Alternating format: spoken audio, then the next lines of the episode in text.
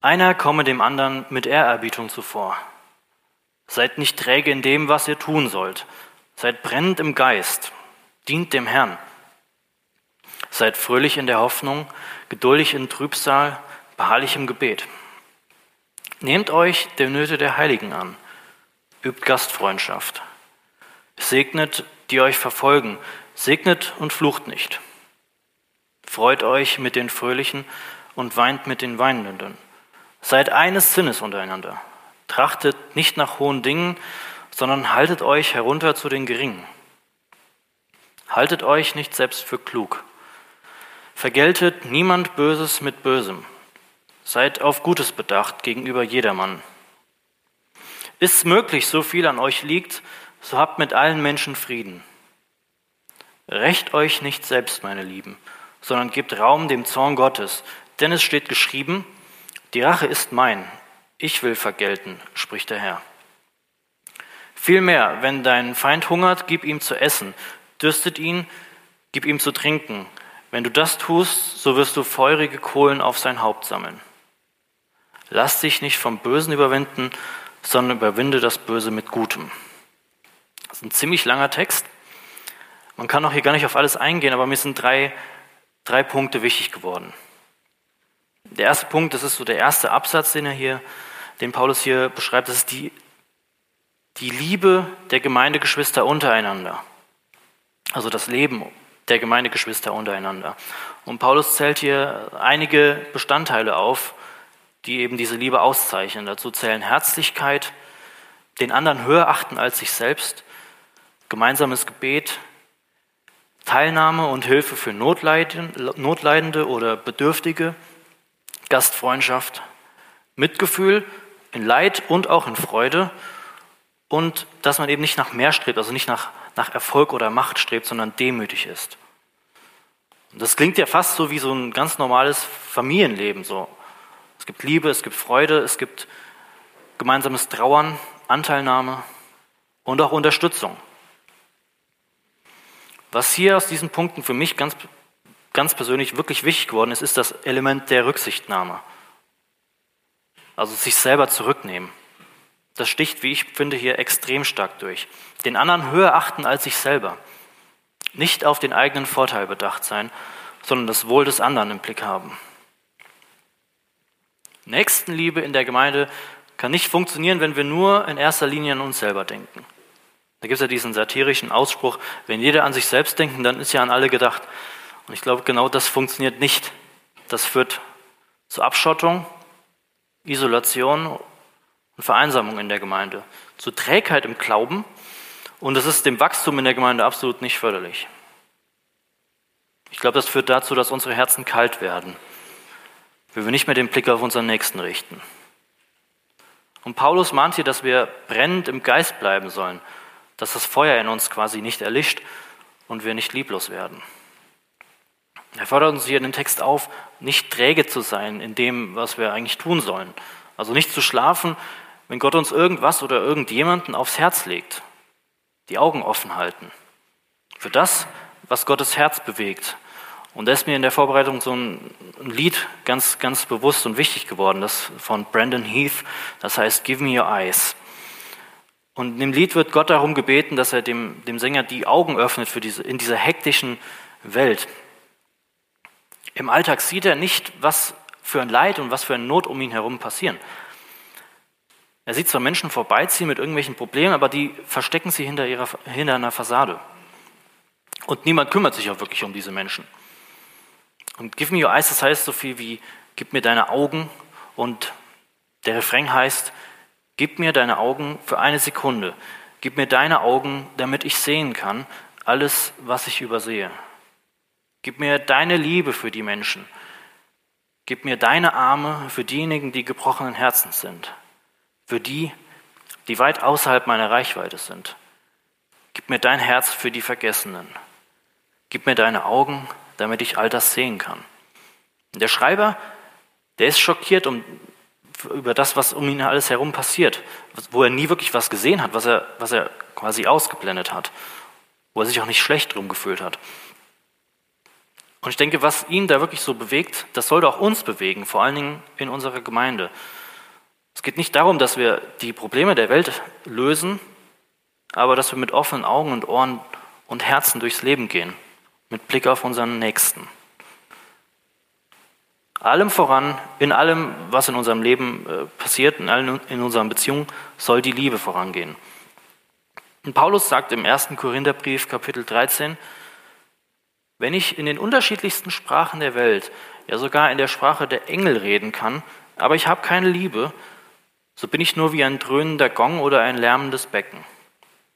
Wenn ich in Gottes Auftrag prophetisch reden kann, alle Geheimnisse weiß, seine Gedanken, äh, Gottes Gedanken kenne, erkennen kann und einen Glauben habe, der Berge versetzt, aber ich habe keine Liebe, so bin ich nichts. Selbst wenn ich all meinen Besitz an die Armen verschenke und für meinen Glauben das Leben opfere, aber ich habe keine Liebe, dann nützt es mir gar nichts. Paulus sagt hier, dass, das, dass er quasi alles für seinen Glauben tun kann, den stärksten Glauben haben könnte und Berge versetzen könnte, aber wenn da keine Liebe dabei wäre, dann wäre das alles vollkommen für umsonst. Ich glaube, auch wir stehen immer wieder in der Pflicht, uns selber zu prüfen, ob unsere Liebe eingeschlafen ist. Sind wir noch mit Feuer und Liebe für unsere Geschwister da, äh, dabei oder sind unsere Herzen distanziert? Ich glaube, hier gilt es, auf Gottes Stimme zu hören und uns aufzeigen zu lassen, wo wir die Augen aufmachen sollen und unsere Liebe von ihm neu entfachen lassen. Und ich denke, dann helfen wir unseren Geschwistern sehr, sehr gerne. Dann wird das nicht so eine Last, sondern dann wird es zur Freude. Und dann werden wir Dinge aus einer tiefen, erfüllenden Motivation heraus tun, die nicht aus uns kommt. Da werden wir nicht fragen, was haben wir persönlich davon, wenn wir jetzt hier helfen. Und das ist eine Motivation, die nicht von dieser Welt ist, sondern die von Gott kommt, die er in unser Herz legt. Ich glaube, ein liebevoller Umgang kann für uns als Gemeinde eine ganze Menge Positives hervorbringen. Also ich habe den liebevollen Umgang hier in der Gemeinde als sehr erbauend und ermutigend erfahren. Mal ein kurzes Beispiel. Vor ein paar Jahren wurden dann quasi jungen Leuten und auch mir so die Chance gegeben, sich in der Gemeinde auch einzubringen, ähm, seine Gaben auszuprobieren. Das Potenzial wurde in der jungen Generation gesehen und ähm, es ging nicht darum, dass alles reibungslos funktioniert, sondern die Geschwister wurden auch ermutigt, mal Fehler zu machen. Wenn wir zum Beispiel Musik gemacht haben und weil was irgendwie nicht so funktioniert hat, dann war das kein Weltuntergang. Dann gab es auch keine große Kritik. Das Ziel der Gemeinde war hier nicht, dass der Gottesdienst so gut und perfekt funktioniert wie möglich, sondern dass sich Menschen gabenorientiert einsetzen können. Für Gott. Da war auch eine Person mir ganz wichtig, die mir da immer wieder persönlich auch Mut gemacht hat, weiterzumachen. Das war der Dieter Schneider. Und er hat mir auch gezeigt, wie wichtig das ist, dass auch die Älteren Anteil nehmen an den Jüngeren in der Gemeinde, die motivieren können. Und nicht darauf bedacht sind, dass der Gottesdienst so läuft, wie er schon immer gelaufen ist, sondern Mut machen, damit junge Geschwister eine Heimat in der Gemeinde finden und ihre Gaben einsetzen können. Also nicht daran denken, welche Auswirkungen und Veränderungen das auf den Gottesdienst hat, wenn jetzt eine bestimmte Person irgendeinen Dienst ausführt und ob der Gottesdienst mir dann überhaupt noch gefällt. Ich glaube, Liebe kann sich in einem sehr ernsthaften Interesse an der Person zeigen. Ich glaube, so eine liebevolle Herangehensweise, die ist nicht auf Druck ausgelegt, sondern darauf, Mut zu machen und zu erbauen. Und das kann Menschen dazu befähigen, das Potenzial an den Tag zu legen, was Gott schon längst in ihnen sieht. Und da möchte auch ich mich immer wieder von Gott verändern lassen, dass ich auch mutmachende Worte an meine Geschwister ausspreche und mich von Gott als sein Werkzeug benutzen lasse, damit Menschen in der Gemeinde wachsen können. Ein zweiter Punkt, ist mal jetzt so thematisch vollkommen losgelöst ist von dem ersten, hier geht es nämlich um Rache. Und Paulus fordert hier als erstes mal auf, wenn es möglich ist, mit allen Menschen in Frieden zu leben. Niemand soll Böses mit Bösem vergelten, so steht es hier, sondern auf Gutes bedacht sein. Und jetzt spricht er, so wie ich das lese, nicht mehr nur das Gemeindeleben an, sondern auch das Leben außerhalb der Gemeinde. Also er spricht hier von jedermann. Und ähnlich wie im ersten Teil geht es, so wie ich das hier lese, darum, sich selbst zurückzunehmen. Nicht sein eigenes Interesse über das der anderen zu stellen. Nicht auf sein eigenes Recht zu pochen. Und ich glaube, auf sein Recht pochen, das ist ein Thema, was auch in der heutigen Gesellschaft einfach einen ganz, ganz hohen Stellenwert hat. Wir werden darauf getrimmt, uns in der Gesellschaft durchzusetzen. Wer das in der Schule zum Beispiel nicht schafft, der wird zu einem Mobbingopfer. Das Gleiche gibt es auch am Arbeitsplatz. Wer sich nicht durchsetzen kann, wer nicht die Ellbogen ausfährt, der wird es zu nichts bringen. Das will uns die Gesellschaft vermitteln. Wenn dir jemand Unrecht tut, dann wirkst du schwach, wenn du nicht auf dein eigenes Recht pochst, sondern vergibst. Die heutige Gesellschaft, die kennt kaum mehr das Wort Vergebung. Im Leben kriegst du ja nichts geschenkt. Und wenn dir dann noch irgendwer jemand was wegnimmt, dann musst du vor Gericht gehen. Ist jetzt vielleicht ein bisschen überspitzt dargestellt, aber ich glaube, ihr versteht, was ich meine. Rache war auch im Alten Testament ein Thema. Da hat sich in den, in den Jahren im Menschen überhaupt nichts geändert. Da gibt es im mosaischen Gesetz nämlich den Ausdruck Auge um Auge, Zahn um Zahn. Steht in 2. Mose 21, Vers 24. Da geht es darum, Gleiches mit Gleichem zu vergelten. Zum Beispiel, wenn deine Kuh getötet wird, dann hast du das Recht, dahin zu gehen und die Kuh von dem anderen zu töten. Das Zusammenleben musste durch Gesetze geregelt werden. Gesetze, die die Gerechtigkeit ins Auge fassen. Und das ist ja auch nicht schlecht. Ich glaube, der Mensch braucht das. Aber hier sehen wir, dass es eben genau darum ging. Wir Menschen fühlen uns angegriffen, wenn uns irgendwas weggenommen wird. Wir hoffen auf Recht, verzerren uns vielleicht sogar danach, können diese Ungerechtigkeit, die uns widerfahren ist, überhaupt nicht ablegen, nicht loslassen. Wir können dann vielleicht gar nicht mehr klar denken, steigern uns da hinein, werden krank vor Zorn. Das ist eine riesige Belastung. Und das Gesetz damals, ich habe mal nachgelesen, es hatte eigentlich den Sinn, quasi aus dieser Rachsucht das Ganze nicht unverhältnismäßig zu werden zu lassen. Also nach dem Motto, wenn wir bei der Kuh bleiben, du hast meine Kuh gehauen und jetzt musst du dafür sterben. Es ging darum, das Ganze zu begrenzen, nur noch Gleiches mit Gleichem zu vergelten. Das war der Stand im Alten Testament. Jesus sagt uns aber was komplett anderes, was komplett Revolutionäres. In Matthäus 5, Vers 38 und 39 steht nämlich, ihr wisst, dass den Vorfahren auch gesagt wurde, Auge um Auge, Zahn um Zahn. Doch ich sage euch, leistet keine Gegenwehr, wenn man euch Böses antut. Wenn jemand dir eine Ohrfeige gibt, dann haltet die andere Wange auch noch hin. Was steht hier? Wir sollen uns also schlagen lassen und dann noch die andere Seite hinhalten. Geht's noch? Und Paulus geht ja hier auch genau in den, in den gleichen äh, Aspekt ein. Wir sollen den Feinden Gutes tun, den Feinden was zu essen und zu trinken geben. Also denen, die uns was Schlechtes wollen, denen, die uns Schlechtes tun, denen sollen wir Gutes tun. Wie soll das denn funktionieren? Ja, Jesus hat uns das vorgemacht. Sich nicht zu wehren, sondern sogar noch Gutes zu tun, freiwillig zu leiden. Das hat unser Herr uns vorgemacht. Er ist ja bis zum Äußersten gegangen. Er hat sich schlagen, beschimpfen, beleidigen lassen, am Ende sogar töten lassen. Und er hatte die Macht, das zu ändern. Hat er aber nicht getan. Er ist sogar so weit gegangen, dass er am Kreuz für seine Peiniger betet. Und zwar liebevoll betet. Er bittet um Vergebung für sie. Und das ist eine Liebe, die kommt nicht aus uns Menschen. Genauso wie im ersten Abschnitt, wo es um die Liebe der Gemeindegeschwister geht, können wir auch hier im Thema Rache nur so handeln, wenn Gott uns seine Liebe ins Herz schenkt.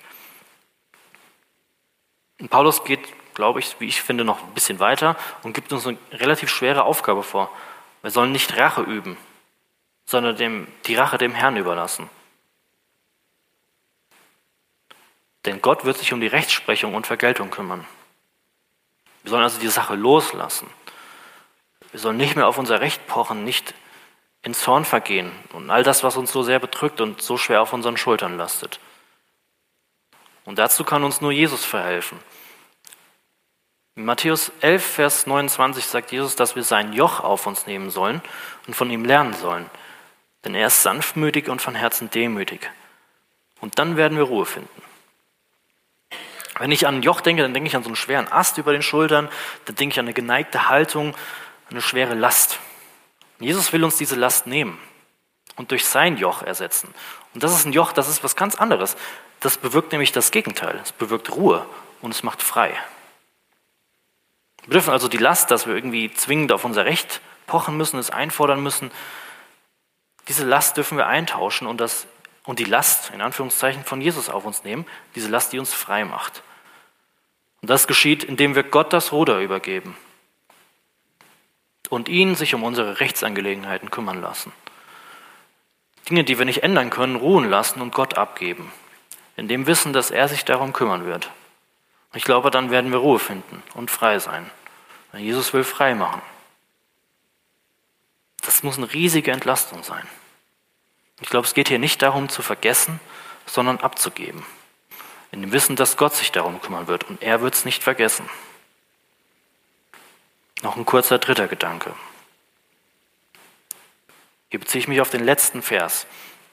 Lass dich nicht vom Bösen überwinden, sondern überwinde das Böse mit Gutem. Was dieser Vers bedeutet, ist mir erst hier in der Vorbereitung so ein bisschen wirklich bewusst geworden. Ich meine, es war ja mal eine Jahreslosung, man hat vielleicht auch einige Predigten gehört.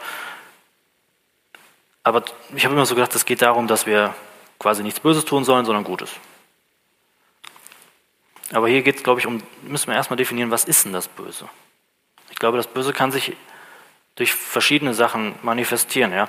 Es können von, von innen herauskommen, also quasi Lieblosigkeit oder Ich-Bezogenheit, wo wir auch im ersten Teil drüber gesprochen haben, oder Zorn, Hass, Rachegefühle.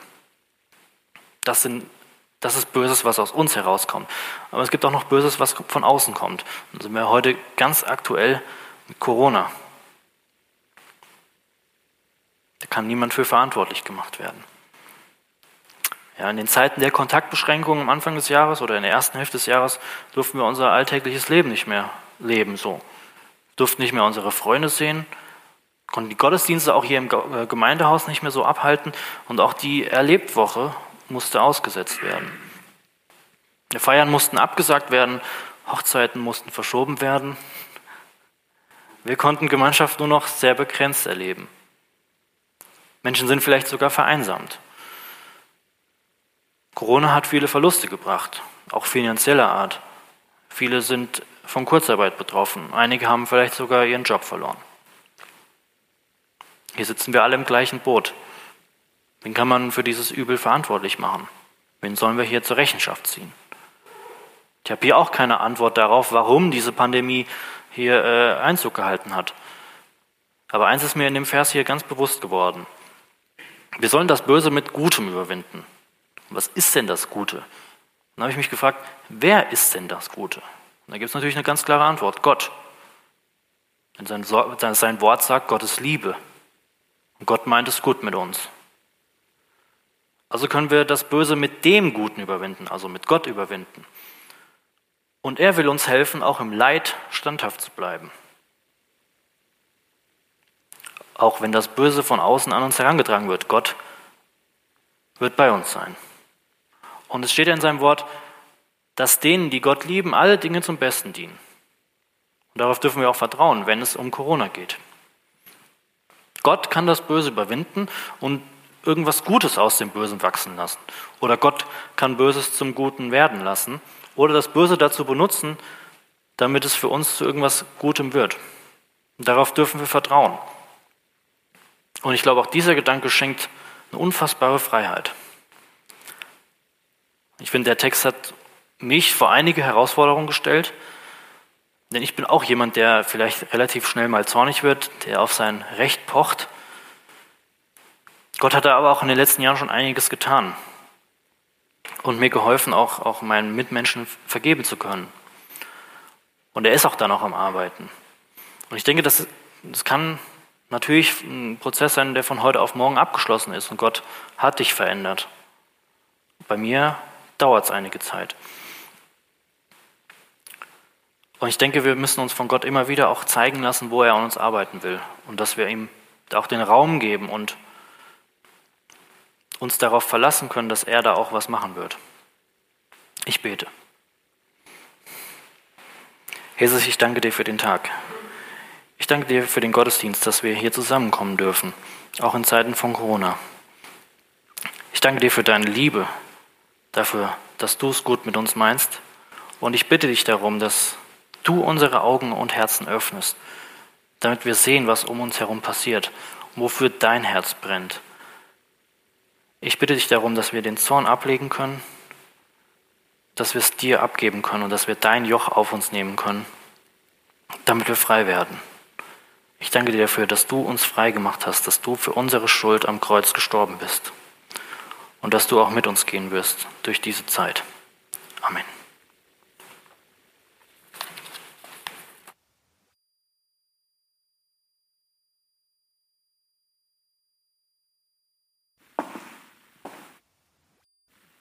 Vielen Dank, Christian, für deine mutmachende Predigt. Ich denke, wir haben alle was mitnehmen können. Bevor ich jetzt den Segen spreche, werden wir noch ein Lied hören. Das Lied, was ich ausgesucht habe, können wir leider nicht hören. Die Technik hat es nicht gefunden. Das ist wohl von YouTube rausgenommen worden. War auch ein sehr schönes Lied, aber wir hören uns das Lied an, was die Technik dafür sich rausgesucht hat.